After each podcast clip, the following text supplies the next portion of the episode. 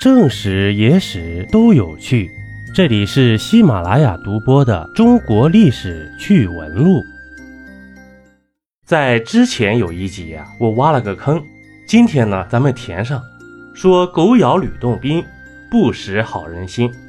这句话的传说是有故事的。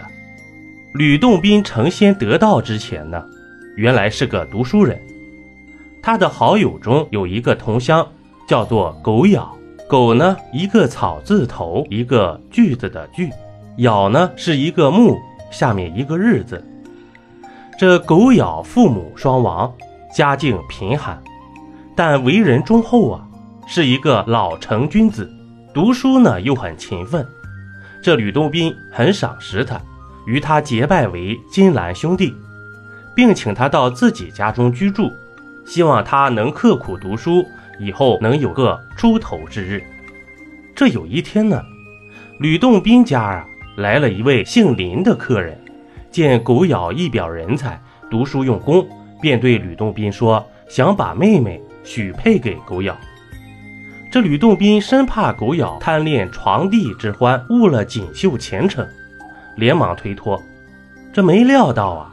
狗咬本人听说林家小姐貌美，执意要应允这门亲事。吕洞宾思索良久，同意了。他对狗咬说：“贤弟，既然主意已定，我不阻拦。不过成亲之后，我要先陪新娘子睡三宿。”这狗咬听了大吃一惊啊！寄人篱下，怎得不低头呢？再说婚礼的一切花费都得仰仗吕家。谁让自己一贫如洗呢？思前想后，还是咬咬牙答应了。狗咬成亲这天呢，吕洞宾喜气洋洋，跑前跑后张罗一切，而狗咬呢，却无脸见人呢，干脆躲到一边。到了晚上，送走了宾客，吕洞宾进了洞房了。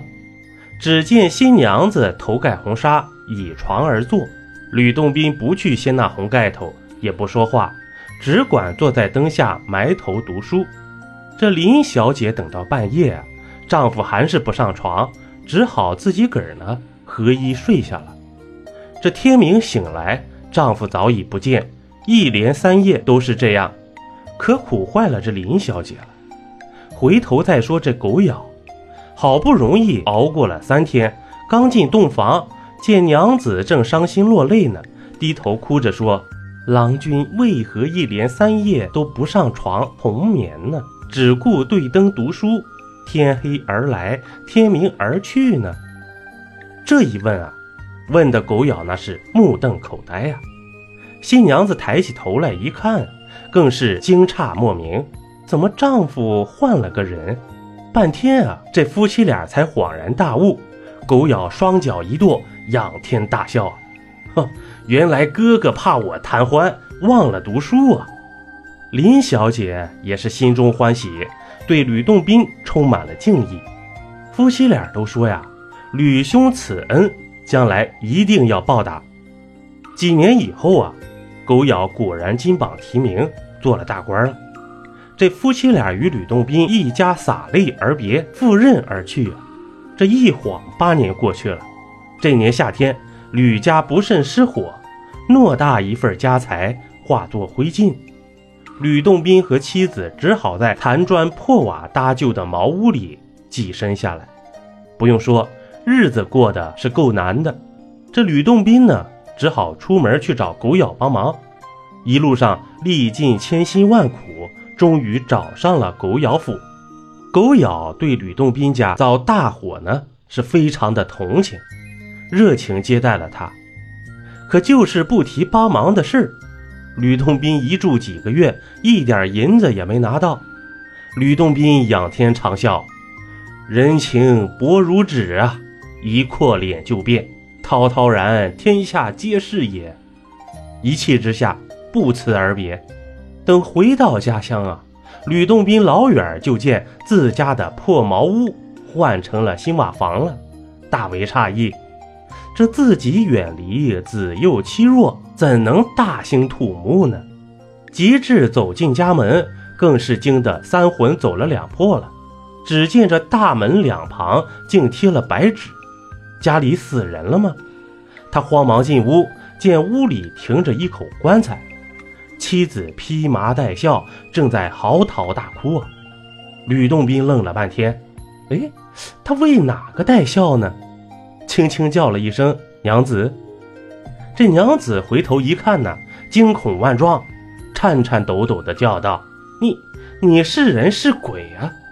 这吕洞宾更觉诧异了，娘子怎出此言？我好好的回来了，如何是鬼呢？娘子端详了半天，才敢相信呀，真是吕洞宾回来了。说：“哎呀，当真吓死我了！这不会是在做梦吧？”原来啊，这吕洞宾离家不久啊，就有一帮人来帮他盖房子了，盖完了房子就走了。这前天中午，又有一帮人抬来一口棺材，说是吕洞宾在狗咬家病死了。妻子一听，天崩地陷啊，哭的是死去活来。今天呢，正哭着呢，不想这吕洞宾竟回来了。吕洞宾心下明白，都是狗咬玩的把戏。他操起一把利斧，狠劈棺材。只听咔嚓一声，嘿，这棺材劈开了。里面竟全是金银财宝，还有一封信。吕洞宾展开信读道：“狗咬不是负新郎，路送金银家盖房。你让我妻守空房，我让你妻哭断肠。”这吕洞宾啊，如梦初醒，苦笑一声：“贤弟，你这一帮可帮得我好苦啊！”从此呢，吕狗两家呀倍加亲热。这就是俗话常说的“狗咬吕洞宾，不识好人心”。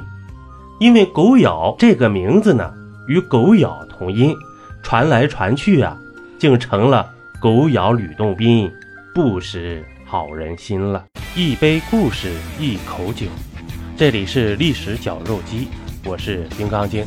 本集播完，感谢收听订阅，咱们下集呀，不见不散。